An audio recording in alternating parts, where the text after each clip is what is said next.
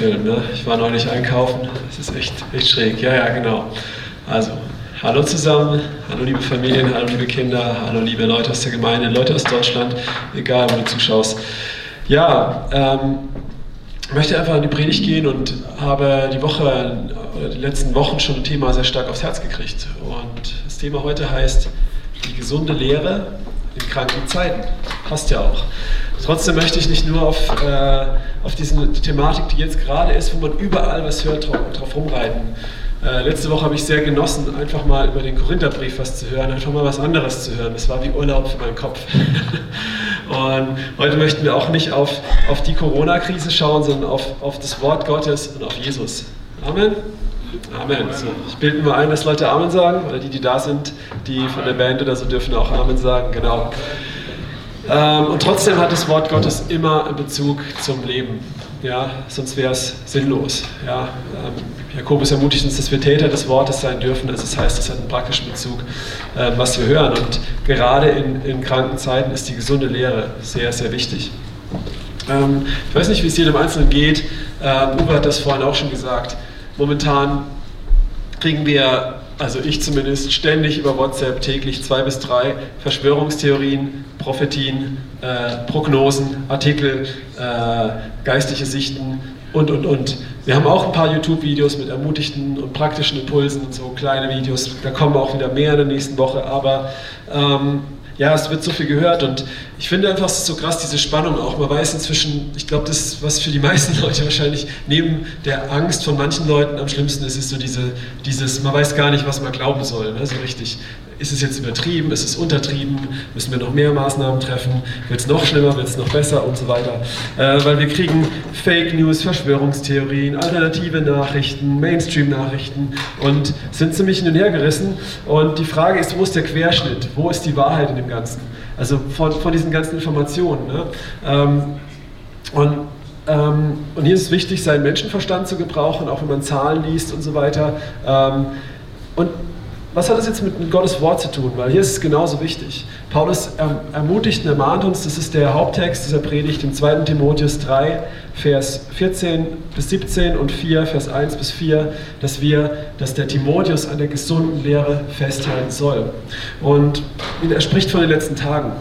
Und ich denke, es ist sehr, sehr wichtig, dass auch wir in Zeiten, wo es stürmisch ist, dass wir in der gesunden Lehre festhalten, wer Jesus ist. Und für die gesunde Lehre sage ich immer, es ist gut, ein bisschen seinen Kopf anzuschalten.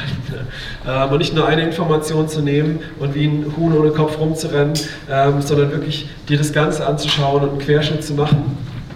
Genau, und genauso wie wir das gerade mit diesen ganzen Medien und Nachrichten und Informationschaos sehen, ähm, können wir auch genauso in Gottes Wort schauen. Denn auch hier kriegen wir, äh, oder ich zumindest, ständig irgendwelche Prophetien, irgendwelche geistlichen Aussagen, dass es Gericht ist, irgendwelche ähm, Leute, die sagen, nee, nee, es gibt gar kein Gericht. Und dieses ganze Hin und Her. Und ich denke mir auch, äh, wenn man nicht fest in der Bibel ist, was soll man denn da glauben? Ja? Ähm, wenn ich jetzt irgendwas geschickt kriege, Corona ist Gottes Gericht, und jemand sagt, nein, nein, Gott macht keine Gerichte und ich bin jung im Glauben, dann denke ich, äh, ja, was ist denn jetzt hier los? Ähm, und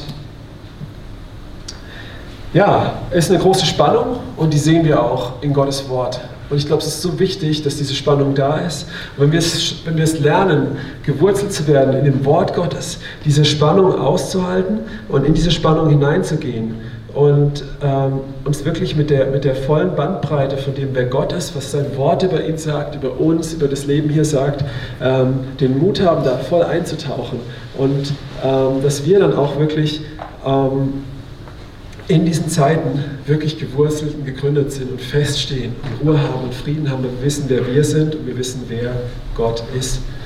Ähm, ja, ich habe das ähm, genau man kriegt gerade viel, es wird gerade viel rumgeschrieben, das ist ein Gericht Gottes. Manche sagen, es ist ein Gericht gegen Europa oder Amerika, aber es ist ja auf der ganzen Welt. Ähm, dann sagen, also von dem her ist es offensichtlich abwegig, dass es ein Gericht gegen ein Land ist.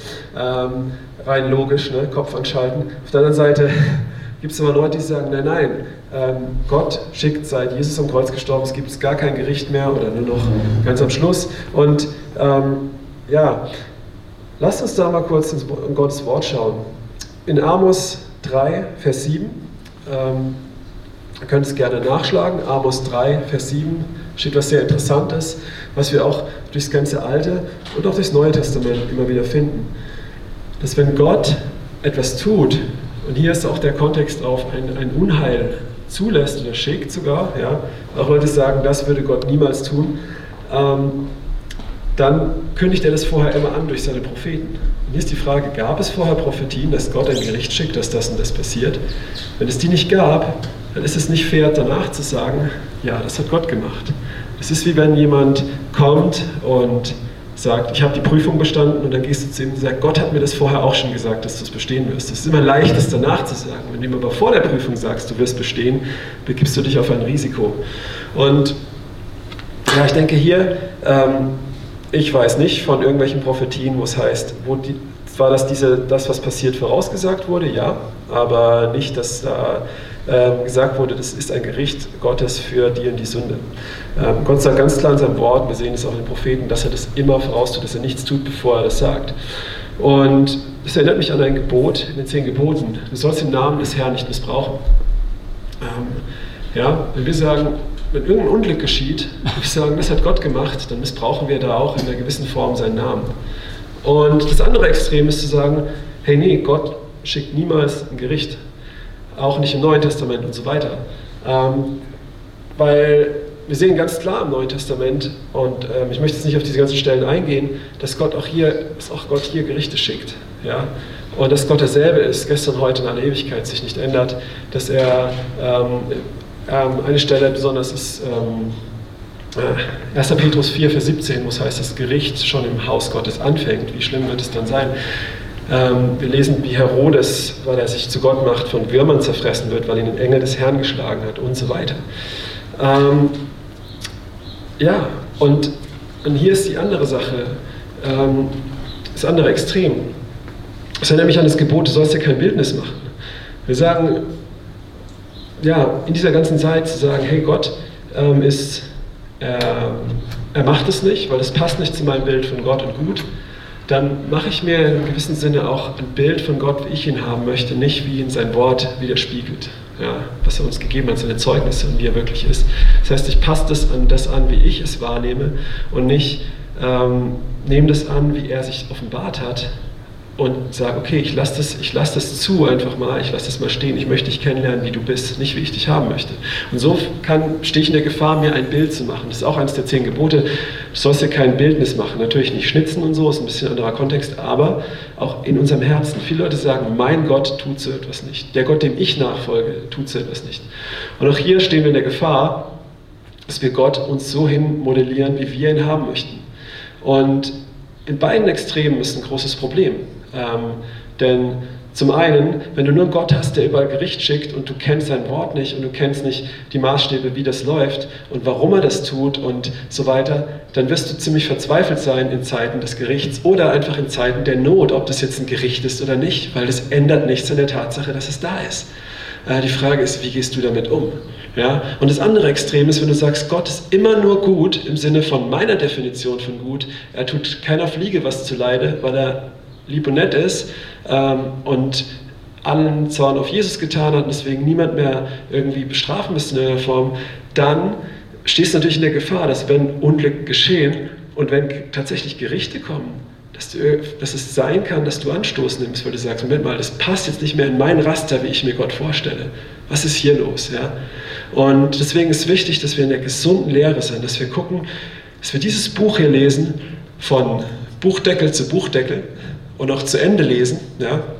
Ähm, Leute, die das Ende von diesem Buch nicht so mögen, die Offenbarung, ähm, ja, werden herausgefordert sein in Zeiten, in denen wir leben, schon seit Jahrtausenden an anderen Enden der Welt und die Zeiten, die noch kommen. Und da möchte ich uns ermutigen, einzutauchen in die gesunde Lehre und diese Spannung, die hier ist, auszuhalten. Wir haben es vorhin gesungen, Jesus ist der Löwe und das Lamm. Von einem Löwen sollte man Angst haben. Und trotzdem ist er ein guter Löwe, ist er ein Löwe, der wie in einem Film Der König von Narnia, sein Leben hingegeben hat wie ein Lamm. Ja? Und, und nicht zu sagen, nein, Gott ist nur ein Lamm oder er ist mehr Lamm als Löwe. Nein, er ist beides. Er ist Gott und er ist Mensch. Er ist dreieinig, er ist drei und doch eins. Ähm, und diese Spannung auszuhalten, wir haben ein altes und ein neues Testament und es ist derselbe Gott. Und in dieser Spannung zu leben und nicht in ein Extrem zu gleiten und in der gesunden Lehre zu bleiben. Und ich möchte jetzt einfach mal mit uns in den zweiten Timotheusbrief gehen, in das Kapitel 3. Bitte, wenn ihr zu Hause seid, schlagt eure Bibel auf. Wir haben leider nicht die Möglichkeit für PowerPoint oder sowas jetzt hier ähm, am Bildschirm. 2. Timotheus, Kapitel 3, Vers, ab Vers 14. Wir gehen dann durch die Verse durch bis in den ähm, Kapitel 4, Vers 4. Nochmal 2. Timotheus, Kapitel ähm, 3, Vers 14. Ich lese vor und werde das ein bisschen kommentieren. Vers 14 steht, Du aber, spricht Paulus zu seinem geistlichen Sohn und Schüler Timotheus, ähm, in seiner ähm, Gefangenschaft, ähm, seiner wahrscheinlich zweiten Gefangenschaft, wo Paulus ähm, nicht mehr, ja, ähm, weiß, er wird bald hingerichtet werden. Ähm, alle haben ihn verlassen und es ist sein geistliches Vermächtnis, dass er Timotheus seinen quasi Jünger, geistlichen Sohn, Nachfolger gibt, was ihm sehr, sehr wichtig ist. Und wo er einfach auch warnt, was passieren wird am Ende und wo er sagt, das ist sehr wichtig. Und hier sagt er, du aber bleibe in dem, was du gelernt hast und wovon du völlig überzeugt bist da du weißt, von wem du gelernt hast. Hier macht er den Bezug auf, auf sich, dass er ihn unterwiesen hat. Er sagt, bleib da drin, lass dich nicht hin und her reißen von allem Möglichen, was du hörst. Und gerade in unserer Zeit hören wir so viel, das und das. Und dann hörst du die Verschwörungstheorie, dann hörst du die Prophetie und hast die in die Bibelstellen. Und ja, das macht so Sinn. Und diese neue Lehre und diese, oh, das und das. Und sofort ähm, er mahnt ihn, bleib, bleib da drinnen. Bleib da drin in dem, was du gelernt hast. Das heißt nicht, dass man sich nicht weiterentwickeln soll oder ähm, sein Herz öffnen für Neues, wo Gott spricht, ähm, wo auch wirklich sich mit seinem Wort deckt, aber trotzdem auch nicht sich wegreißen lässt, nicht wie so eine Meereswoge ist und hin und her reißen lässt ähm, von jedem Wind der Lehre, wie wir es auch in anderen Stellen hören, im Hebräerbrief zum Beispiel. Und was du von mir gelernt hast, denn du weißt, von wem du es gelernt hast. Und das ist auch sehr wichtig. Kennen wir den, von dem wir gelernt haben? Kennen wir Gott? Auch teilweise unsere Lehrer, kennen wir sie? Kennen wir ihren Wandel? Oder ist nur das, was sie sagen, gut? Kennen wir Gottes Herz, wenn wir sein Wort lesen? Oder kennen wir nur einfach, was dort steht? Ja. Ähm, und es geht weiter in Vers 15. Und weil du von Kind auf die heiligen Schriften kennst, die imstande sind, dich weise zu machen, zur Errettung durch den Glauben, der in Christus Jesus ist. Das ist sehr wichtig. Jetzt zählt Paulus die Attribute des Wortes Gottes auf. Ähm, und hier bezieht er sich in erster Linie auf das Alte Testament und man kann davon ausgehen, dass auch schon Teile der Evangelien zu der Zeit der Briefe der Apostel und sogar teilweise Briefe ähm, zu den Schriften gezählt wurden. Ja? Ähm, das ist nicht eine Erfindung der katholischen Kirche, das Neue Testament. Das sind wirklich Dinge, die schon die Apostel selbst ähm, als Schriften, vom inspirierte Schriften ähm, anerkannt haben. Zum Beispiel zitiert Petrus Sachen aus dem, ähm, aus dem Johannes 21 und ähm, aus der Verklärung auf dem Berg. Paulus zitiert oft, geben ist seliger als nehmen, was ein Vers aus dem Lukas-Evangelium ist. Ähm, und genau, also hier sehen wir auch, ähm, dass das einfach auch das dazu gilt. Aber hauptsächlich auch die Schriften aus dem Alten Testament, mit denen ist der Timotheus groß geworden. Aber es ist völlig egal, wir nehmen einfach Gottes Wort ähm, und ja, und er sagt hier, dass es, dass es fähig macht, ja, nicht, nicht aus sich alleine, aber zusammen mit dem Heiligen Geist zur Errettung. Und es ist so wichtig in Zeiten wie diesen, wo Leute Errettung brauchen, wo wir oft Errettung brauchen von Angst, von diesen Dingen, dass wir sein Wort kennen. Paulus sagt, du bist darin groß geworden, du bist gefestigt. Halte fest daran, du kennst diese Schriften, du kennst vor allem ihre Aussage, das Leben da drin. Ja? Das Wort wurde Fleisch, Jesus ist doch da drin. Er ist in, Jesus ist zu finden in, von Genesis bis Offenbarung überall. Und er ist unser Anker, er ist unsere Zuversicht und in ihm zu bleiben. Ähm, Genau, durch den Glauben, der in Jesus Christus ist. Ja, auch nicht die Schrift an sich, sondern der Glauben an Jesus, der darin zu finden ist. Alle Schrift ist von Gott eingegeben, habe ich gerade gesagt, und nützlich zur Lehre, Überführung, zur Rechtweisung, Unterweisung in der Gerechtigkeit. Ja, und damit der Mensch Gottes vollkommen sei, zu jedem guten Werk völlig geschickt. Ja, zu jeder Zeit brauchen wir das, dass wir vollkommen werden, dass wir geschickt werden zu jedem guten Werk. Und besonders in Zeiten der Krisen, in Zeiten, wo Sachen unklar sind, wo es unklar ist, wie es die nächsten Wochen Sachen weitergehen, wie die Wirtschaft danach sein wird, was für Nachbeben es gibt, wie, wo was kommt, welche, welche vielleicht politischen Mächte hinter diesen Sachen stehen oder auch nicht, ist dabei völlig egal. Die Sache ist, wir sind in einer sehr unklaren Zeit, wo, wo, global eine Unklarheit herrscht. Und ich, Leute, ich bin in Kontakt mit Freunden in Pakistan, die haben Ausgangssperre und die, die leben von dem, was sie am Tag einnehmen. Das heißt, die können jetzt 14 Tage kein Geld verdienen, de facto nichts zu essen kaufen. Oder sie verdienen es heimlich und bekommen dann heftige Strafen. Und ähm, das ist nochmal eine andere Dimension von Krise. Ja? Und trotzdem auf der ganzen Welt, auf dem ganzen Erdkreis ist gerade eine große Ungewissheit. Ja? Und, und, ist es nicht da wichtig, dass wir vollkommen sind, ähm, dass wir gegründet sind, dass wir einen Anker haben, eine Zuversicht haben? Und hier geht er weiter in Kapitel 4. Ich bezeuge ernstlich vor Gott und vor Christus Jesus, der Lebende und Tote richten wird. Und bei seiner Erscheinung und seinem Reich. Predige das Wort, halte darauf zur gelegenen und ungelegenen Zeit. Ich möchte mal hier kurz ähm, stoppen. Ja. Paulus ermutigt den Timotheus. Und ich denke, wir sollten diese Ermutigung auch ergreifen, dass wir uns auf Gottes Wort berufen sollen. Ob es aus unserer Sicht dran ist oder nicht dran ist. Ja? Es kann manchmal sein, dass Leute wirklich verschlossen sind, dann schüttelt den Staub von den Füßen.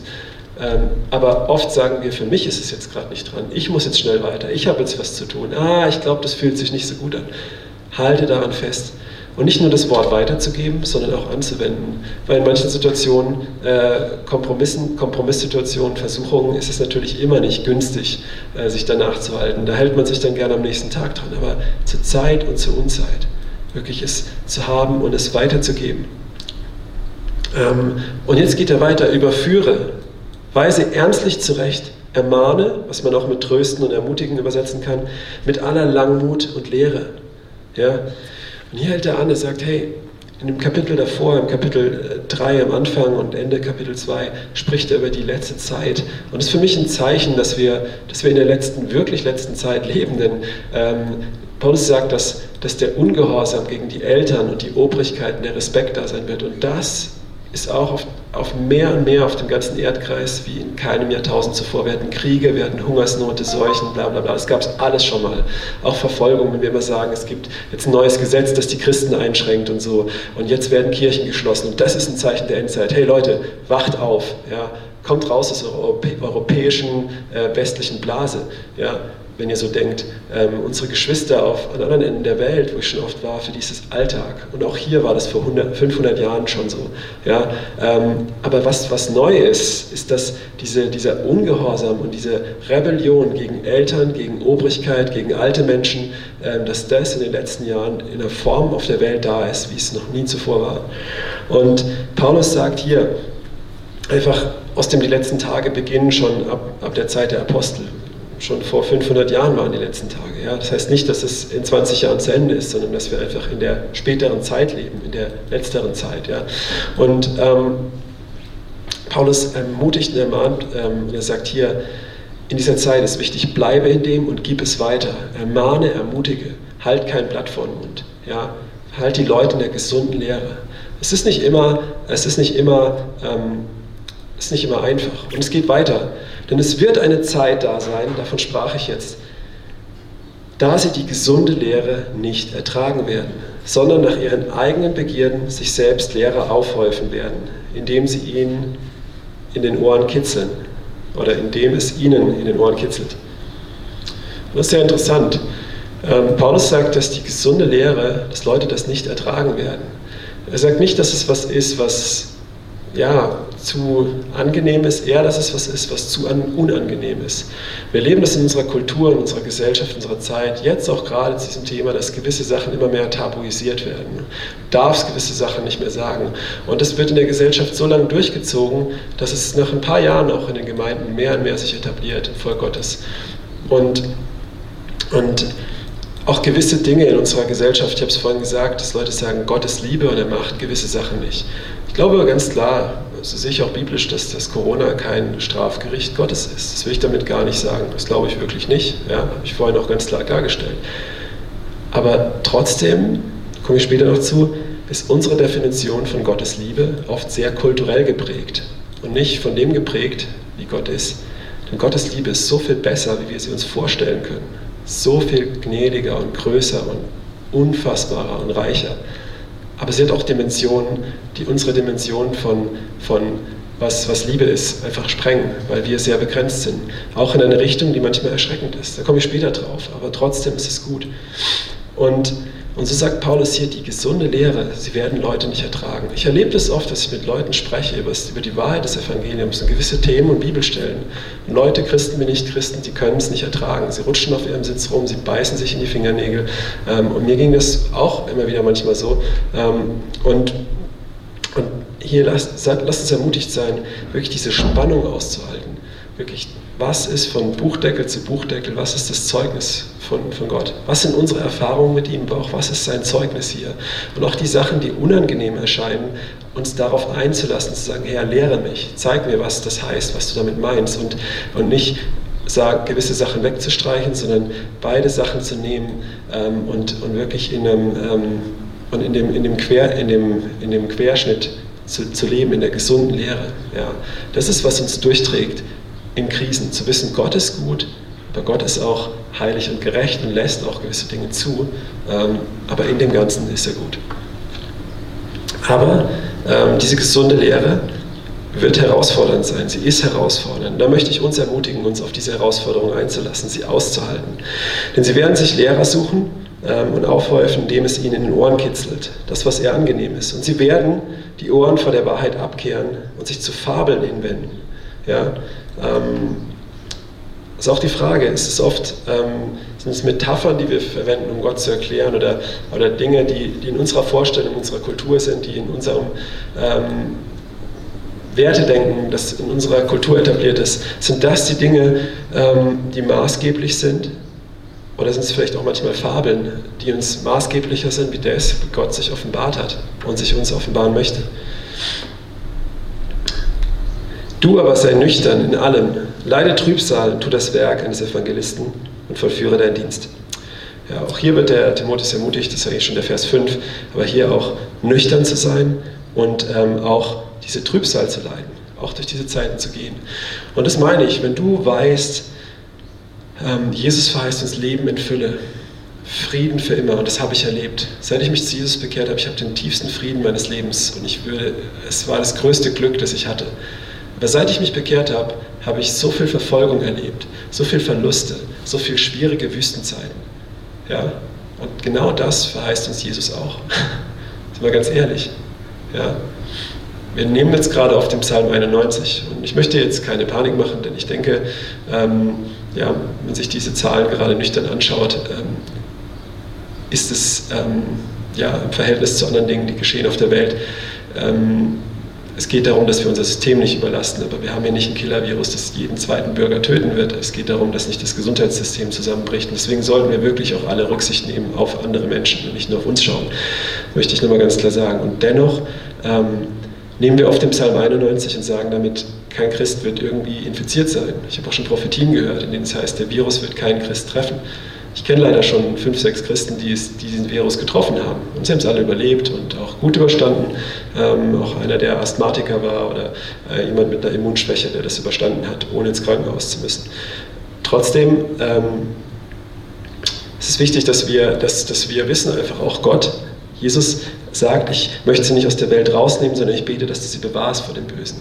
Dass wir wissen, dass wir in dem Ganzen, in Verfolgung die Häuser zurückkriegen und diese Spannung aushalten von, von dieser brutalen Wahrheit, dass, wir, dass, dass uns nichts von der Liebe Gottes trennen kann, äh, weder hohes noch tiefes. Aber der Kontext, wo das steht, ist, dass wir wie Schlachtschafe hingeführt werden und in diesem Moment der Verfolgung Überwinder sind und uns nichts von der Liebe Gottes trennen können.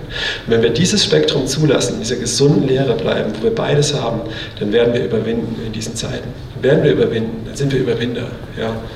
Da möchte ich uns zu ermutigen heute und da jetzt immer und immer wieder darauf eingehen. Ja, was sind Gefahren für die Gemeinde, für uns? Gefahren der letzten Tage. Jesus spricht in Lukas 21, das passt besonders gut, weil er da auch die Seuchen erwähnt. In dieser Zeit spricht er von Sachen, die am Ende passieren werden. Ähm, er spricht von Seuchen, Kriegen, Hungersnöten, Erdbeben, Katastrophen und so weiter. Und ähm, er sagt, das sind Wehen. Das ist noch nicht das Ende, das sind nur Wehen. Und Wehen tragen trotzdem dazu bei, dass man näher zur Geburt kommt, aber es ist nur nicht das Ende. Ja. Also wenn Leute jetzt irgendwie von der Krankheit hören währenddessen sagen, das ist das Ende, sagt Jesus ganz klar, das sind falsche Christusse, glaubt ihnen nicht. Also wenn ihr solche ähm, Gerichtssachen kriegt, dann kannst du zurückschreiben, danke falscher Christus, ich glaube dir nicht. Trotzdem sei, sagt er, seid wachsam, seid wachsam, seht die Zeichen der Zeit, beurteilt sie wie den Feigenbaum. Ja. Ähm, aber letztendlich ist es keine wirkliche Gefahr, für die Gemeinde Jesu. Weil wenn wir, wenn wir wirklich glauben an die Auferstehung der Toten, wenn wir wirklich glauben, was, wir, was in diesem Buch hier steht, ja, was Jesus uns verheißen hat, dann ist es keine Gefahr für uns. Egal wie es kommt. Wie die drei Männer im Feuerofen, die sagen, Gott, wenn uns errettet, unser Gott kann uns erretten. Selbst wenn er es nicht tut, wir werden uns nicht verbeugen. Es ist keine wirkliche Gefahr. Diese Wehen, diese Katastrophen, diese Dinge, die passieren, auch wenn sie tragisch sind. Jesus, Jesus sagte mal, fürchtet nicht den, der den Körper töten kann, sondern die, der, der auch die Seele töten kann. Ja. Und, ähm, das ist der zweite Tod. Den sollen wir fürchten. Und wenn wir das wirklich doch glauben, was hier drin steht. Auch wenn natürlich keiner ähm, in Tragödien verwickelt werden möchte, das ist mir völlig klar. Ich bin auch kein Psychopath, der auf sowas steht. Aber ähm, trotzdem, trotzdem ist es wichtig zu sehen, hey, auf welchem Fundament stehe ich? Und ich glaube, das wird jetzt gerade offenbar. Ich habe es in einem Kurzvideo mal gesagt. Wir sind in dieser Zeit gerade, wo bei vielen in unserem Land und auch im Leib Jesu wir gesiebt werden wie der Weizen. Ja, und, und offenbar wird, wo wir stehen. Aber Jesus macht die Verheißung, ich habe für dich gebetet und wenn du dich bekehrt hast, das ist eine Chance, sich wirklich zu bekehren und wirklich auf das Fundament zu kommen, dass, dass, dass, dass ich das, was ich glaube, auch wirklich lebe und in mir gewurzelt wird, damit wir überwinden ja, in dieser Zeit. Und das ist eine Ermutigung. Gott ist da. So, die zweite große Gefahr, oder eigentlich, eigentlich die erste, weil das erste mit den Katastrophen und Wehen ist keine wirkliche Gefahr für die Gemeinde, ist die Verfolgung. Darüber liest du im ersten Petrusbrief und in vielen Briefen, wo, im Hebräerbrief, wo ermutigt wird, in der Verfolgung standzuhalten. Jesus sagt das in Johannes 15, in diesem wunderbaren Weinstock-Kapitel, bleibt in mir. Und dann geht er weiter. Warum? Weil Verfolgung kommen wird, weil sie euch töten werden. Sie haben mich gehasst, sie werden euch hassen. Ähm, und ja, das, das gehört eigentlich zum Leben des Christen. Verfolgung, wie die auch aussehen mag. In unserer Zeit hier mit, mit, mit, ähm, mit schlechter Nachrede, mit Nachteilen und sowas oder an anderen Teilen der Welt, wo man wirklich mit seinem Leben bezahlen muss. Ähm, und das ist eine Gefahr. Und wir sehen aber, wenn wir die Kirchengeschichte anschauen und auch die Apostelgeschichte, dass in Verfolgung die Gemeinde immer gewachsen ist. Amen. Verfolgung kam durch Paulus und das Evangelium kam nach Samaria. Ja, die, man sagt, das Blut der Märtyrer ist der Samen der Kirche. Und das ist sehr krass. Ähm, aber, aber in vielen Teilen der Erde ähm, müssen die Leute das glauben, was hier steht, die Auferstehung, weil sie keine andere Wahl haben. Sie sind bereit, das zu glauben und das anzunehmen und sich zu bekehren, dafür ihr Leben aufs Spiel zu setzen. Und das soll uns nicht verdammen und unter Druck setzen, sondern ermutigen, dass wir in unserer wie wir es Krise nennen gerade und wo es auch für viele Leute gerade wirklich der Boden unter den Füßen weg ist. Aber nicht zu sagen, ja, heul nicht so rum, den anderen geht es noch schlechter, aber vielleicht auf die anderen zu gucken und zu sagen, wow, Jesus hilft ihnen dadurch, hey, dann wird er mir doch auch hier helfen. Ja? Und einfach diesen Blick zu haben. Ja? Aber ein, ein dritter Punkt ist, ist, ähm, ist, ist ihr Lehre. Und das lesen wir im zweiten Petrus. Der erste Petrusbrief ermutigt die Gemeinden, in der Verfolgung standzuhalten. Der zweite Petrusbrief und auch die Sendschreiben in der Offenbarung, ähm, die gehen auch auf Verfolgung ein, aber auf Irrlehre, die Gemeinde vor Irrlehren zu bewahren. Was sind Irrlehren? Ich glaube, es gibt diese bösartige Irrlehre, wo Leute wirklich völlig verkorkst sind und Lehren von Dämonen haben, die völlig in die Irre führen und richtig krank sind. Und es gibt aber auch Lehren, die gut gemeint sind, die ich auch schon sicherlich gepredigt habe, wo man Sachen zu stark betont ähm, und vielleicht ein bisschen in einem Extrem ist und dadurch Leute in ein noch größeres Extrem kommen und ein Stück weit in die Irre gelehrt, geleitet werden. Ja? Und das habe ich auch schon getan, denke ich. Ähm, und in dieser Gefahr steht, glaube ich, jeder. Ähm, aber spricht hier, hier ist wirklich diese Warnung vor, vor, vor Irrlehre. Was das auch heißt, worauf ich eingehen möchte, ist vor allem, dass, dass das eine große Gefahr ist, denn dies, diese ist so subtil. Ja? Denn die Verfolgung, da wirst du geschüttelt und gerüttelt. Aber eine gesunde Gemeinde wird in der Verfolgung wachsen. ein Kind Gottes, wenn es gewurzelt ist in, in, Jesus, wird in seiner Liebe, in seiner Wahrheit, in seiner Kraft, in dem, wer er ist, wird in Verfolgung wachsen. Das hat Jesus uns verheißen und sein Wort ist wahr. Das ist doch wunderbar, gerade in dieser Zeit. Er sagt nicht, ich halte alles von dir fern, sondern ich decke dir einen Tisch im Angesicht deiner Feinde und schenke dir voll ein und salb dich, bevollmächtig dich, lass dich wachsen. Ähm, und Petrus ähm, sagt, Jakobus sagt, haltet es für lauter Freude, wenn ihr in mancherlei Anfechtung kommt. Aber was macht ihr Lehre? Was machen falsche Lehren? Sie, sie bringen die Gefahr mit sich, ähm, und ich, ich, spreche jetzt nicht hier von einer gewissen Richtung, ich spreche generell von auch, was oft auch in Extremen zu finden ist. Ein, ein, ein nur richtender Gott. Ja, oder ich habe es vorhin schon gesagt, oder einfach auch, auch diese Dinge, Aussagen wie Gott richtet gar nicht, oder einfach in, in einer gewissen Form schön zu reden. Ähm, aber auch, auch andere Dinge, die die Sünde legitimieren oder solche Dinge. Ja. Gott ist, ist gnädig, vergebend. Ich, ich stehe hier, ich habe in Sünde gelebt, er hatte Gnade mit mir. Ich bin vom Glauben abgefallen und ich konnte umkehren. Ja, ich, ich, ich, aber trotzdem, trotzdem ist, gibt, es, gibt, es, gibt es Lehren, die Dinge fördern, wo Leute langsam, langsam abkommen. Und wenn dann Verfolgung kommt, das ist das Gefährliche, das ist die Irrlehre, die Gemeinde, sag ich, wie so ein Baum morsch macht. Ich weiß nicht, wer in letzter Zeit spazieren gegangen ist. Ich bin viel durch den Wald spazieren. Ich dachte, ich habe meine Ruhe. Hinter jedem Baum hockt jemand gerade. ist auch schön, dass die Leute mal was Gescheites machen. Und, ähm, und was du siehst im Wald sind, dass alle Kiefern fast gerade umgeknickt sind. So. Ganz viele Kiefern ja, sind umgebrochen. Und wenn du guckst, dann sind die im Stamm innen drin ein bisschen faulig. Ja.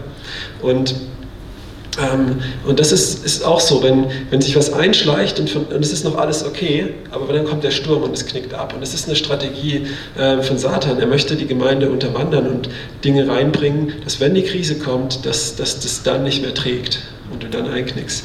Und deswegen ist es ist es wichtig. Ähm, genau. Und ich glaube, das ist eine große Gefahr, die wir hier im Westen haben, weil wir haben hier wenig offensichtliche Verfolgung, aber wir haben ein riesen Spektrum an, an Zugang auf YouTube, an Lehren, wo, wo, Lehre vermischt wird mit Verschwörungstheorie und alles Mögliche. Ja? Wo Leute dann mehr und mehr in den Glauben an eine flache Erde kommen oder sowas als an Jesus oder an irgendwelchen Dingen ähm, ähm, gewurzelt werden, die nicht, die nicht wirklich Jesus sind, wie wir ihn hier, wie wir ihn hier finden. Ja? Das ist eine große Gefahr und es wird uns nicht tragen in dieser Zeit sondern er sagt, bleibt in mir und ich bleibe in euch. Ja. Ihr werdet Frucht bringen. Ähm, okay. Ein wahres Gottesbild trägt durch.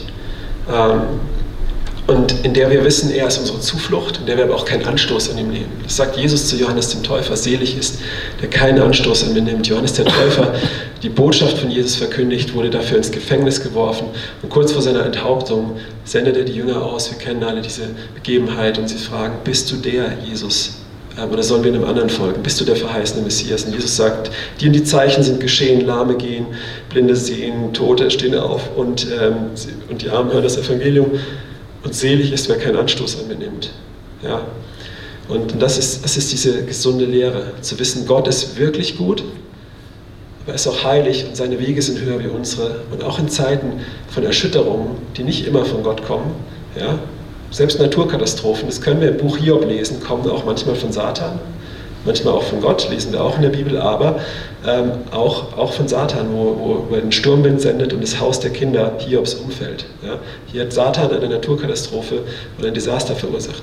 Trotzdem, in diesen Zeiten ähm, zu wissen, auch, auch wenn Gott Dinge schickt, wenn Gott Unheil ähm, zulässt oder sogar sendet, dass wir wissen, dass er ähm, trotzdem unsere Zuflucht ist und, und gut ist.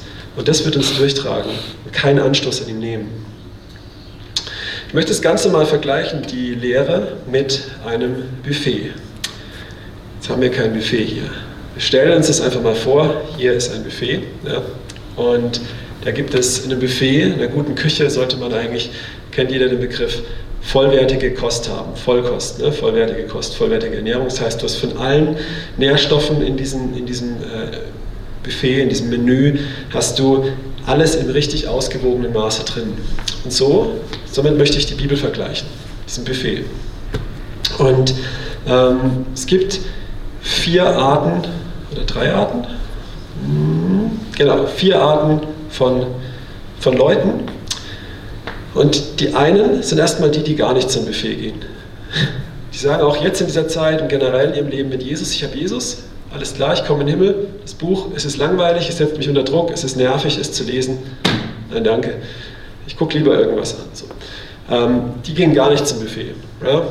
Und die werden früher oder später das Problem haben, dass sie verhungern. Und in Zeiten von Not, wenn es dran ist, dass sie körperliche Kraft haben, brechen sie zusammen. Dann gibt es, ähm, ich möchte niemand auf die Füße treten, ich nehme es jetzt nur ähm, vielleicht einfach als Beispiel oder ich sage vielleicht einfach so, Leute, ich sage es mal so, Leute, die in einer extremen Diät leben, ja? Ähm, die in einer extremen Diät leben, die essen zwar vom Buffet, aber die essen nur die super gesunden Sachen, nur die wirklich harten Sachen. Und das sind die Leute, würde ich sagen, die, ähm, die, die sich raussuchen, die Seiten von Gott, die, ähm, man sieht es auf YouTube, ich nenne es immer diese Heresy Hunter, diese, diese Leute, die sagen so, so, alles ist falsch bei anderen Gemeinden und überall die Fehler finden und nur die perfekte Lehre haben und die Hardcore-Bibelstellen rausnehmen und so. Und das sind diese Leute, die leben, leben eine extreme Diät. Die leben keine Vollkost, die leben eine extreme Diät. Ja? Ähm, und, und da, die werden irgendwann auch früher oder später einen Nährstoffmangel haben, auch wenn sie eine Weile damit durchkommen. Das ist, was Religiosität oft macht. Du kannst eine Weile damit laufen, aber du brichst irgendwann zusammen. Und deswegen sagt Jesus, bleibt in mir, bleibt in meiner Liebe, bleibt in mir, in meiner Kraft, in Abhängigkeit von mir. Wir müssen überwinden, das liegt an uns, aber nicht aus unserer Kraft. Und das ist die Verheißung. Überwinden, indem wir auf Jesus schauen, den Beginner und Vollender unseres Glaubens. Diese Verantwortung haben wir, ähm, aber, aber es ist nicht unsere Kraft und nicht unsere Leistung. Aber es ist unsere, äh, unsere Einstellung, es ist unsere Entscheidung. Ja? Und, das, sind, das sind die Leute in der Extremdiät. Und wenn es hart auf hart kommt, brechen sie zusammen. Ja? Und dann gibt es noch die Leute, die sehen das Buffet und sagen, oh, das mag ich nicht, das, ich nenne es mal Schleckermäuler, das schmeckt gut, das schmeckt gut, das schmeckt gut. Und die laden sich dann die Sahnesoße auf und äh, den Nachtisch und das und das und stopfen sich damit voll. Und das machen sie Tag für Tag und die werden fettleibig und kriegen dann eine Herzkasper so. Ja. Ähm, und das ist natürlich, das ist das, was man oft sieht. Ich weiß nicht, wer solche Postkarten, jetzt gibt es ja immer in diesem Vintage-Ding, Schriftstyles, solche tollen Plakate mit Bibelfersen. Wir haben auch so einen Kalender und ich habe mir den neulich durchgelesen und ich dachte immer, es ist interessant, ähm, das sind immer so tolle Verse, die da stehen, aber da steht nie der Vers davor da, der ziemlich brutal ist. Ja?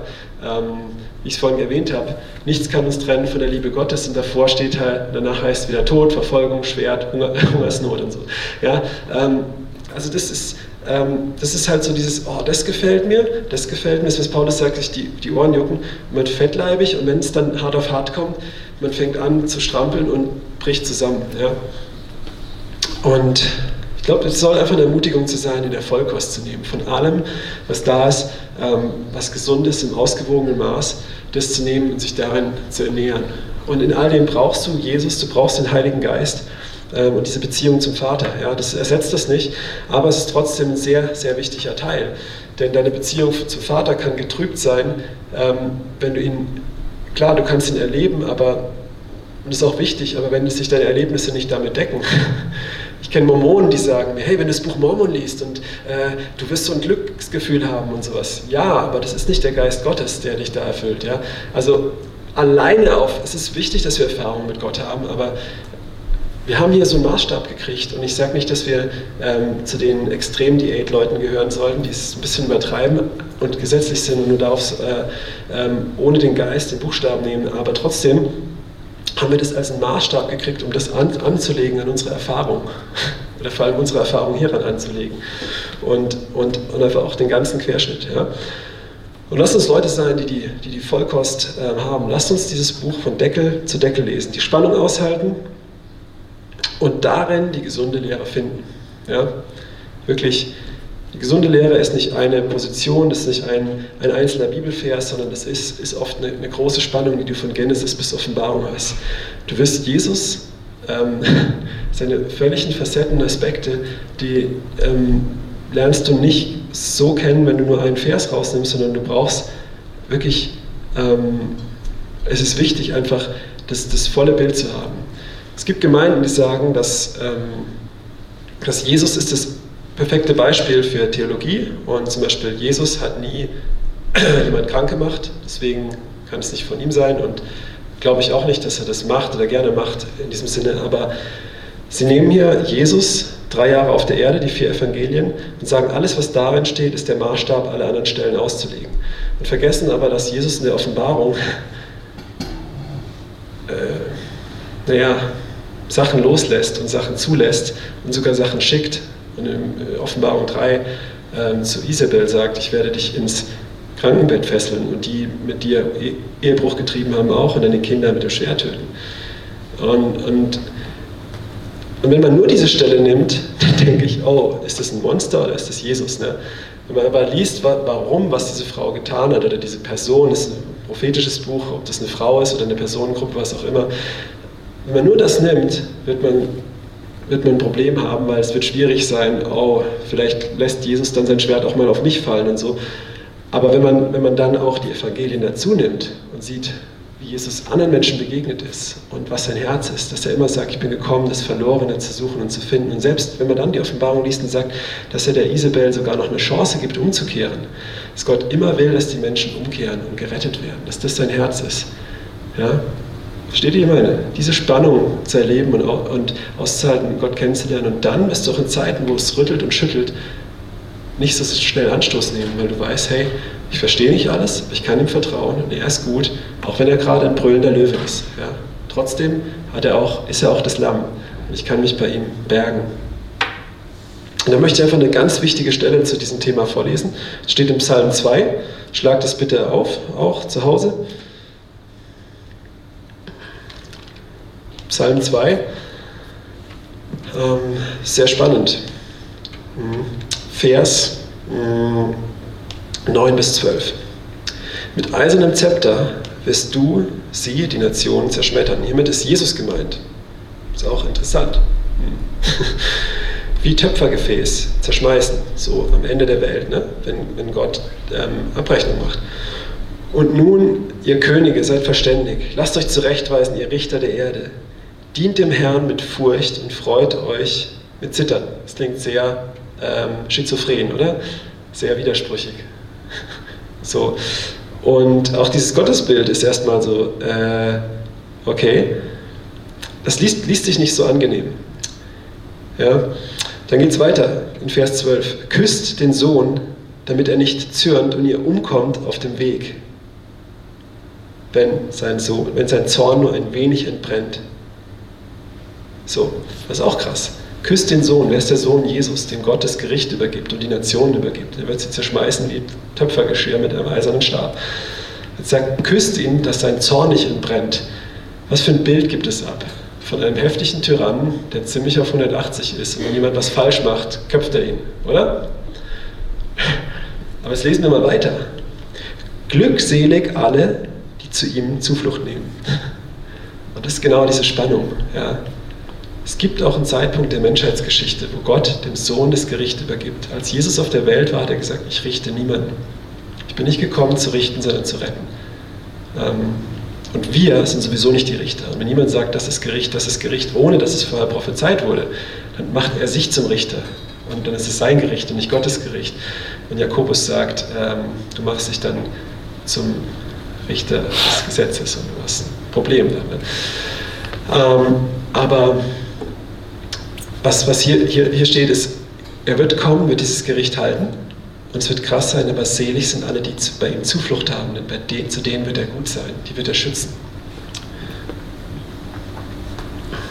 Und nochmal, ich möchte hier nicht sagen, dass das alles jetzt ein Gericht ist oder sowas. Ich möchte nur, dass wir mit diesen ganzen Themen und auch einfach Herausforderungen, diesen Rütteln, Schütteln, dieser Ungewissheit, dass wir uns Wurzeln gründen in dem, wer Gott ist. Ich habe auch nicht das perfekte Bild, ich bin auf der Suche, aber wirklich äh, mehr und mehr, ja, ähm, ich glaube, das werden wir alle unser Leben lang sein. Und trotzdem sehe ich hier ganz klare Anhaltspunkte in seinem Wort, einfach auch diesen Querschnitt und wo ich einfach weiß, was mich durch Krisen getragen hat. Und jetzt in dieser Krise ähm, ich sehr ruhig bin eigentlich und gelassen bin, weil ich vieles schon erlebt habe und vieles einfach auch gekannt habe und gewusst habe, hier, das ist er und er ist gut. Ja. So. Und jetzt möchte ich zum letzten Punkt kommen, ein größerer Punkt. Gottes Herz in dem Ganzen.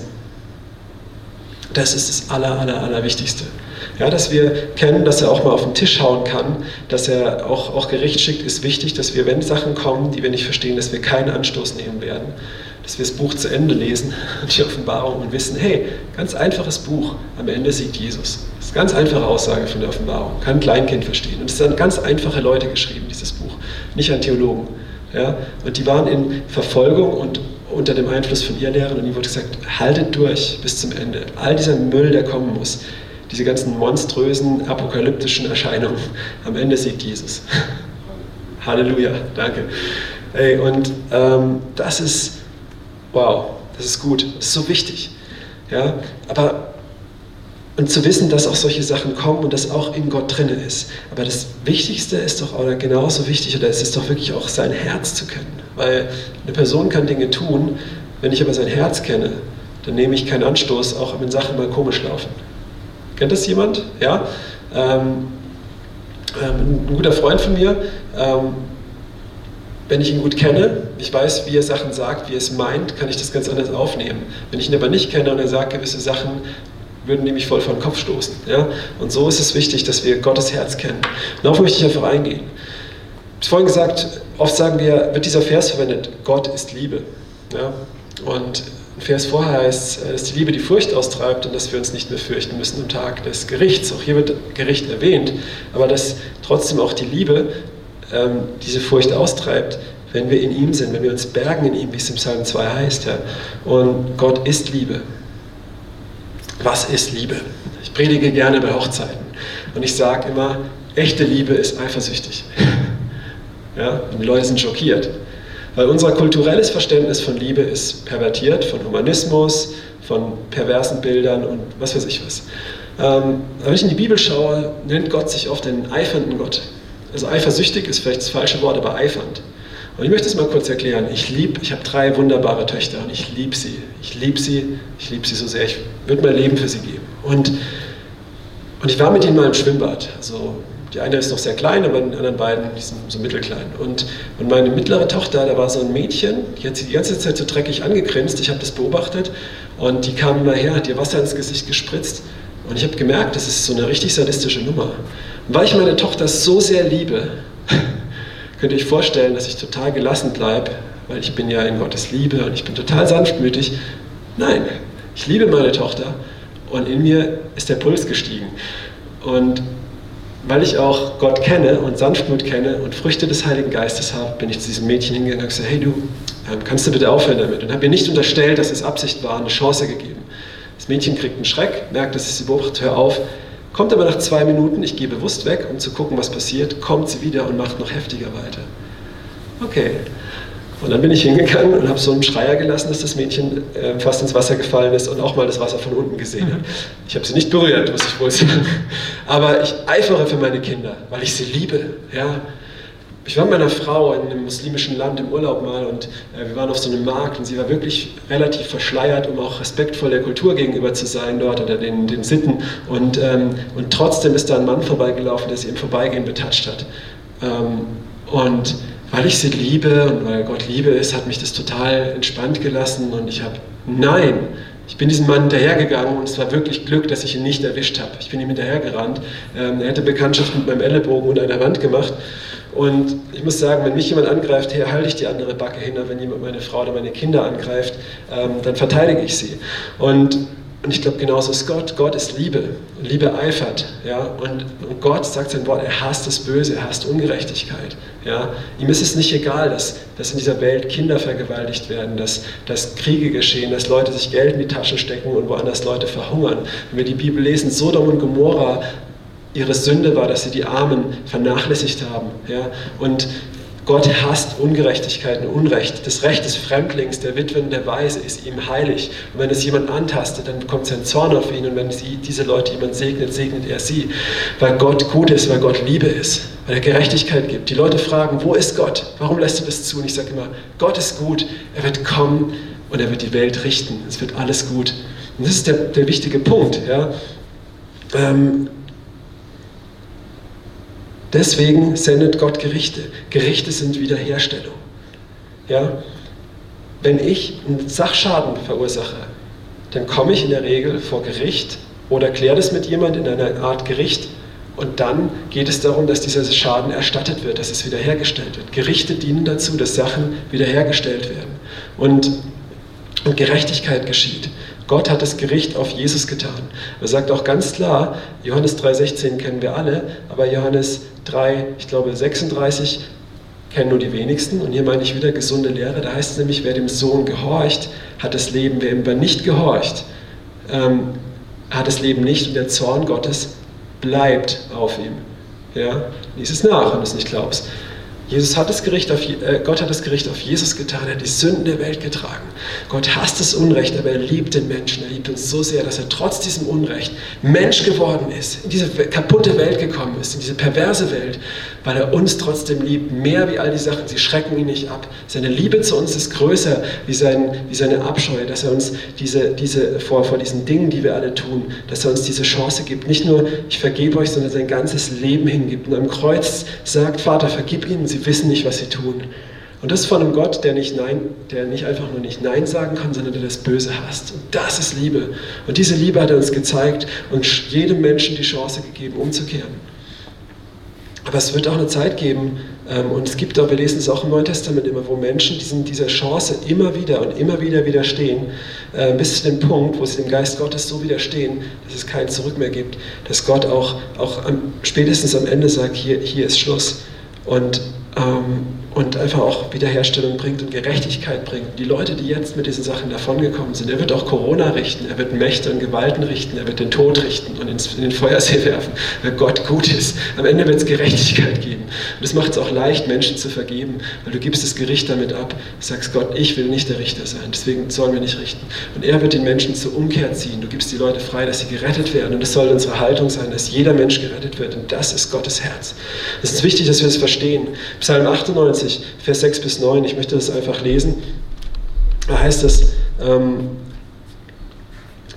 mit Trompeten und dem Schall der Posaune jauchzt vor dem König, dem Herrn. Es brausen die Meere und seine Fülle und der Erdkreis, die darauf wohnen. Mögen die Ströme in die Hände klatschen, mögen jubeln alle Berge samt.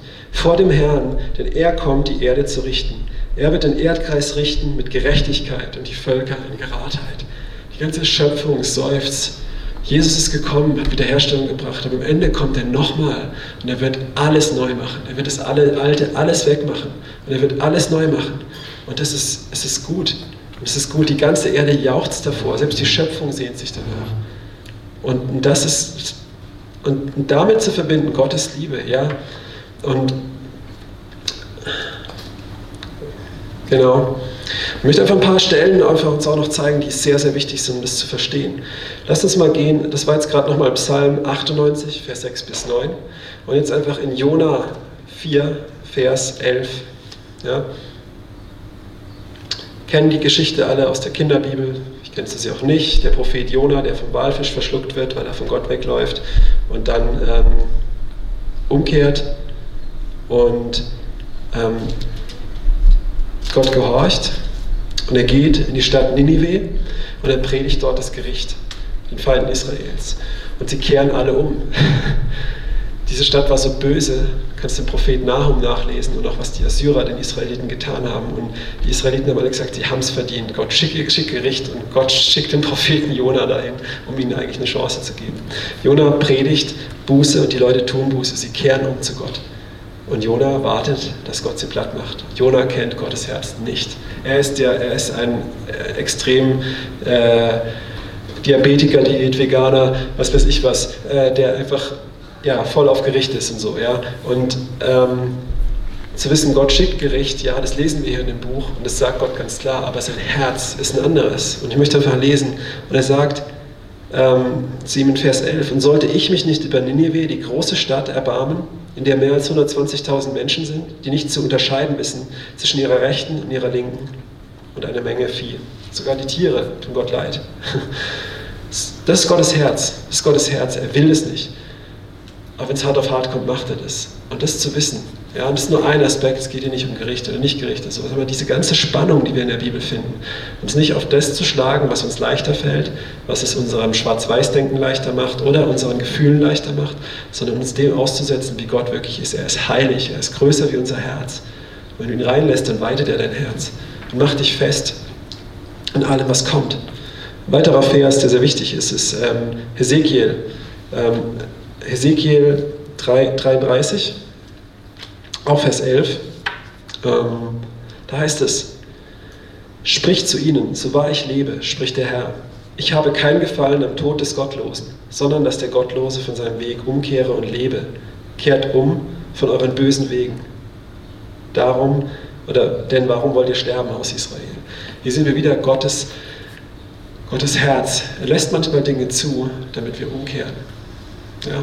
Und am Ende wird er auch aufräumen, endgültig aufräumen. Es wird einen Punkt geben, wo Umkehr zu spät ist, sagt der Hebräerbrief. Wir leben einmal und dann sterben wir einmal und dann kommt das Gericht. Das lesen wir nach in dem Gleichnis von Lazarus, dem reichen Mann, wo er sagt, komm, schick doch jemand rüber. Und er sagt, nein, es ist zu spät, der Abgrund ist zu weit. Du hattest in deinem Leben die Zeit. Ja? Und in dem Leben geht Gott den Menschen nach, geht er uns immer, immer wieder nach. Und er sehnt sich danach, er sehnt sich danach und schickt auch manchmal Sachen, wir lesen es in Hebräer 12, züchtigt manchmal sogar, damit wir umkehren. Ja, auch mit meinen Kindern schimpfe ich, weil ich möchte, dass sie manchmal, weil ich möchte, dass sie hören, damit sie nicht überfahren werden, wenn sie auf die Straße rennen. Ja, ich meine es, meine es gut und es ist Gott, aber es wird am Ende auch einen Punkt geben, wo, wo es einfach auch endgültig ist. Und, äh, aber Gott hat keinen Gefallen daran, Menschen äh, abzuschlachten und sowas. Und das ist sein Herz und das ist so wichtig, darin gewurzelt zu sein. Auch wenn diese Sachen kommen, wir wissen, Gott lässt Sachen zu, Gott schickt manchmal sogar Sachen, aber in dem Ganzen dürfen wir sicher sein und er hat einen guten Plan. Ja. Klagelieder 3, Vers 33, ähm, da heißt es, ähm, denn nicht, Moment, denn nicht von Herzen plagt und betrübt er die Menschen. Ja. Das ist nicht Gottes Herz, dass er gewisse Sachen auch mal ähm, zulässt. Und nochmal, ich glaube nicht, dass Gott Leid schickt, immer, dass wir besser werden oder uns krank macht und sowas, aber wir lesen Dinge auch in der, in der Bibel, ähm, dass, dass einfach auch Gott Sachen zulässt, Gerichte schickt. Wir lesen, dass Ananias dem Engel nicht geglaubt hat und er war stumm für dem Engel Gabriel bei der Geburt Johannes des Täufers. Und er war stumm neun Monate, bis Johannes zur Welt kam. Wir lesen, dass, ähm, der, ähm, dass Paulus erst mal drei Tage blind war, um zur Besinnung zu kommen. Wir lesen, dass Paulus in Apostelgeschichte 13 Elymas mit Blindheit schlägt für eine Weile. Ja? Ähm, und diese Dinge einfach auch, ja, das ist krass, passt oft nicht in unser Bild von der Liebe Gott. Aber Gott, es gibt keinen lieben Gott. Gott ist Liebe und das ist noch so viel besser. Gott ist nicht ein Ja-Sager, Gott ist konsequent, er, er, ist gerecht, er ist gut und in dem Ganzen ist er Liebe. So sehr, dass er vor dem Gericht sich selbst auf die Erde gesandt hat, im Sohn Gottes und für unsere Sünden gestorben ist. Und darin gewurzelt zu sein, das, das trägt uns durch alles durch. Und der letzte Vers ist 1. Timotheus äh, 2, Vers 4, den kennen wir, denke ich, auch. Ähm, da heißt es sehr wichtig auch. Und davor heißt es, dass wir für die Obrigkeit beten sollen. Egal was für Verschwörungen oder nicht, sowas von egal. Betet für sie. ja. ähm, und dann heißt es, denn, denn es ist gut und angenehm vor unserem Heiland Gott, der will, dass alle Menschen errettet werden und zur Erkenntnis der Wahrheit kommen. Ja. Gott will das, er will, dass alle errettet werden. Ja? Es ist sein Wille und sein Herz und trotzdem lässt er uns diese Wahl.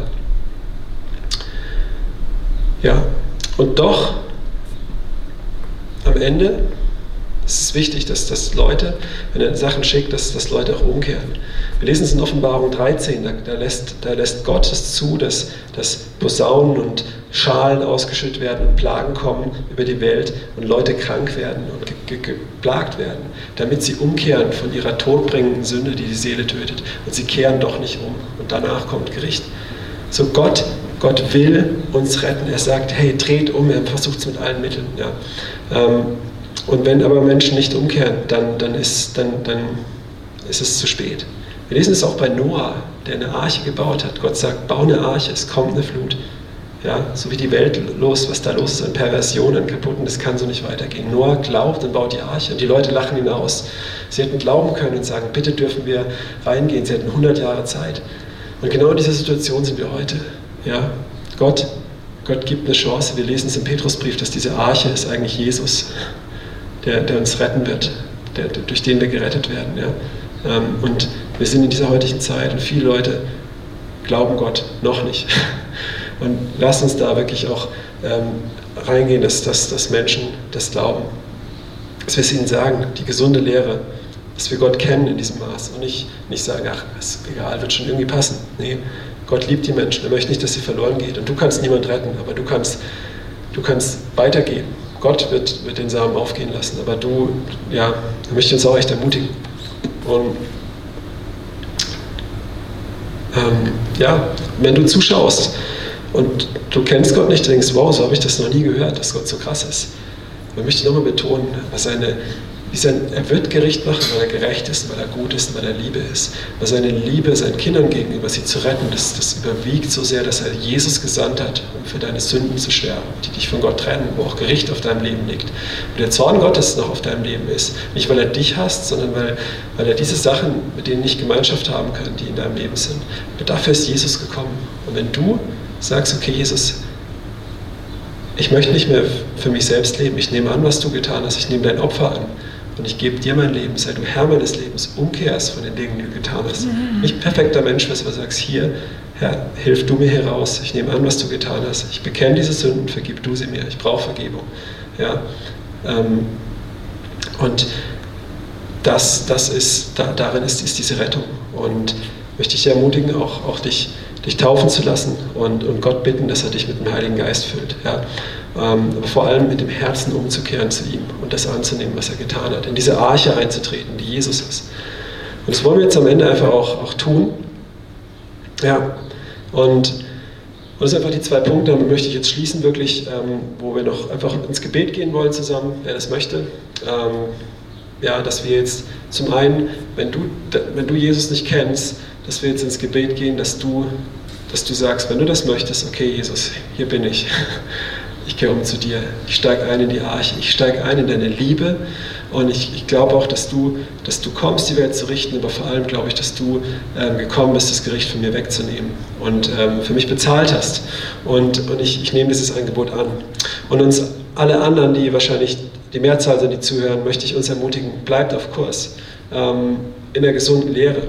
Ähm, seine Güte zu kennen und mehr und mehr zu glauben und anzunehmen wenn du vielleicht eher so einer bist, der auf Gesetz und Gericht rumpocht, dann nimm mal wieder die Seite von Gott an, dass er ein guter Vater ist, diese Verse, die ich gelesen habe, dass er keinen Gefallen hat an dem Tod. Und auf der anderen Seite aber auch keinen Anstoß zu nehmen an seiner Heiligkeit und an seinem gerechten Zorn. Wir sollen keinen Zorn haben, wir sollen nicht richten. Er ist der Richter, er ist ein verzehrendes Feuer und ähm, er hat auch Zorn auf das Böse und er ist gerecht. Und das auch, auch anzunehmen diese Herrlichkeit, dieses Licht. Und dann heißt es, dann hast du die Wahl zwischen Jesaja 60, wo es heißt, wenn Dunkelheit die Erde bedeckt, ähm, wird über dir das Licht aufgehen, die Herrlichkeit des Herrn. Wenn du Gott kennst und widerspiegelst, wer er ist, leuchtet in dieser Zeit seine Herrlichkeit über dir. Auch in diesen Zeiten, die wir alle nicht verstehen. Und du musst ihn nicht schön erklären, sondern du kannst, so wie er ist, ihn weitergeben. Oder du ziehst ihm eine Decke drauf, indem du ihn verschleierst mit einer ungesunden Lehre. Und so wie es, wie es von Mose heißt, ne, in, in, im 2. Korinther 3, dass sie eine Decke über den Kopf gemacht haben, weil sie dieses Licht und dieses Leuchten, diese Herrlichkeit Gottes, diese Gerechtigkeit, Heiligkeit und Gnade nicht ertragen haben. Und da möchte ich uns zu ermutigen, einfach da einzubleiben. Ich möchte es beten mit uns und einfach auch mit uns äh, ins Gebet gehen. Kommt auch in Fürbitte jetzt. Ähm, wenn du Jesus nicht kennst, dann beten wir jetzt einfach nach. Herr Jesus, ich komme zu dir. Und ich bete jetzt, komm in mein Leben, ich gebe dir mein Leben hin. Ich bitte dich um Vergebung für meine Sünden. Ich brauche deine Vergebung, ich brauche deine Gnade. Ich habe gesündigt gegen dich. Du hast mir vergeben und ich nehme das an.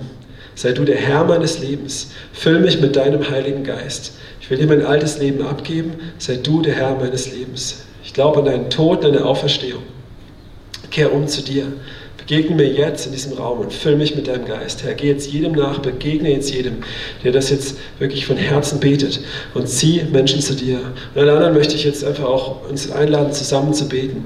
Vater, ich bete jetzt, dass du kommst und jedem Einzelnen einfach das aufschlüsselst, dass du, dass du wirklich gut bist, dass dein Herz ist nicht zu, zu vernichten und zerstören, und dass du trotzdem heilig bist und gerecht bist, dass du liebend bist und dass du auch Zorn hast, dass du, dass du Sünden vergibst, aber auch nicht ungestraft lässt ist, dass du es auf Jesus geworfen hast und dass wir ihn annehmen können und, und frei sein können von jedem Fluch. Ähm, ja, dass wir dich einfach unzensiert annehmen und weitergeben, deine Herrlichkeit leuchten lassen ähm, und dein Herz widerspiegeln. Und da, wo es nötig ist, deine Gerechtigkeit zu verkünden, da, wo es nötig ist, deine Liebe und Gnade zu verkündigen. Du hast den Niedergeschlagenen deine, deine, die, deine Gnade gezeigt und den Stolzen hast du, ähm, die hast du gedemütigt. Das ist, das ist dein, dein, dein, dein Herz, dein Weg. Und lass uns einfach auch das, äh, dich repräsentieren, Herr, dass wir ähm, als deine Kinder laufen. Ich bete, dass du Herzen öffnest, jetzt in dieser Zeit, Herr. Ich bete, dass du kommst und uns füllst mit deinem Geist jetzt in dieser Zeit, eine neue Perspektive gibst, uns wurzelst und gründest in deinem Wort, in dem, wer du bist, dass wir nicht erschrecken vor Dingen, dass wir uns nicht hin und her reißen lassen von jedem Wind der Lehre, dass wir uns nicht von diesen ganzen Botschaften, sondern dass wir auf dich schauen, auf dein Wort, dass wir gewurzelt und gegründet sind, dass wir Hoffnungsträger sind, dass wir dein Wort verkündigen, Herr, dass wir deine, deine Gerichte ausführen in Liebe, indem wir dein Wort verkündigen, dass wir deine, ähm, ja, dass wir Menschen deine Gnade zeigen, deine Liebe zeigen dieser Zeit, dass wir Menschen deine Gerechtigkeit hinweisen und ähm, dass, dass wir leuchten, dass wir keine Angst haben in dieser Zeit, dass wir wissen, wir bergen uns bei dir, bei dem Sohn, wir sind sicher. Ähm, gesegnet ist jeder, der Zuflucht nimmt bei ihm. Selig, glückselig jeder, der Zuflucht nimmt bei dir. Und lass uns wirklich in dieser Zuflucht kommen und einfach auch falsche Bilder von dir abfallen ähm, und jetzt einfach wirklich dich selber finden. Nicht allein das, was ich gesagt habe, sondern vor allem dich selber finden in deinem Wort. Alle Facetten von dem, wer du bist und in deiner Herrlichkeit, in deiner Heiligkeit, die unser Denken, unser Herz überstreitet, äh, ähm, übersteigt, dich zu sehen, wie du bist, gewurzelt und gegründet zu sein. Dass du, der Gott des Friedens, in uns wirklich regierst, wie du bist. Und wir leben nicht in einer konstitutionellen Monarchie, wo der König nichts zu sagen hat, sondern wir leben in einem Königreich Gottes, wo der König ähm, alles zu sagen hat. Und vergib uns, wo wir auch dich so hingemacht haben, wie wir dich gerne hätten, oder in die Box, in die Box, wie wir dich gebraucht haben, um ähm, oder um zu manipulieren oder um irgendwie uns gut zu fühlen oder unsere Ängste zu beschwichtigen. Ich bete, dass du uns frei machst, Herr. Mach uns frei jetzt in dieser Zeit. Lass uns gewurzelt sein in dir und wirklich in dieser Zeit als Licht scheinen, Herr. Ich bete jetzt auch einfach für Heilung für alle, die, die, die infiziert sind, die aber auch andere Gebrechen haben. Ich bete jetzt für, für übernatürliche Versorgung für alle, die, die jetzt einfach auch auf, auf, auf Finanzen angewiesen sind. Ich bete jetzt, dass wir Versorger sind, dass du uns zeigst, wo wir Leuten helfen können, wo wir geben können, wie die Witwe, die Elie Elia in der Zeit der Hungersnot versorgt hat, Herr Jesus. Schenk du, setz du Versorger frei jetzt, dass du zeigst, wo wir geben können. Ähm, ob es in Dienste ist, ob es in, ähm, zu Menschen sind, die in Notlagen sind, ob es in andere Länder ist, ob es zu unserem Nachbar ist, äh, ob es innerhalb unserer Familie ist. Setzt du das jetzt frei. Sprich du, Herr, verherrlich deinen Namen. Wir segnen dich, wir lieben dich, Herr begegne du jetzt jedem Einzelnen mit deinem Heiligen Geist. Trag uns durch diese Woche, mach uns zu deinen Botschaftern. Das hast du gemacht, aber lass uns hervortreten als das in Jesu Namen. Seid gesegnet und jetzt möchte ich ähm, einfach uns noch segnen, Gottesdienst abschließen. Ähm, ja, ähm, seid gesegnet wirklich, dass der Gott des Friedens wirklich mit euch geht und ähm, dass er euch bewahrt und ähm, an Körper, Seele und Geist und der fähig ist, euch einfach auch so unversehrt hinzustellen, Körper, Seele und Geist vor unserem Gott und Herrn vor seiner Wiederkunft. Segne ich euch jetzt in dem mächtigen Namen Jesu Christi. Amen. Amen. Und ich möchte es einfach nochmal ermutigen, ich weiß nicht, ob das gesagt wurde, ähm, wir können jetzt gerade kein Opfer einsammeln. Ihr dürft auch einfach gerne hier was überweisen. Es wird auch einen PayPal-Button geben oder die Bankverbindung ist da auch dabei jetzt in dieser Zeit. Einfach auch, ähm, wie ihr es auf dem Herzen habt, auch, auch uns da weiter zu unterstützen.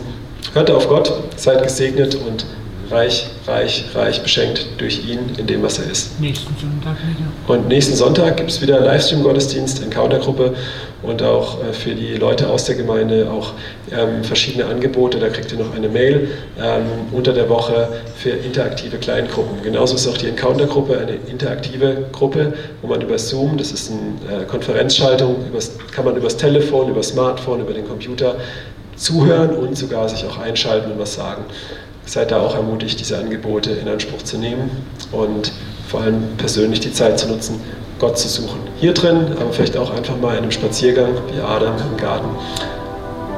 Amen. Gute Woche.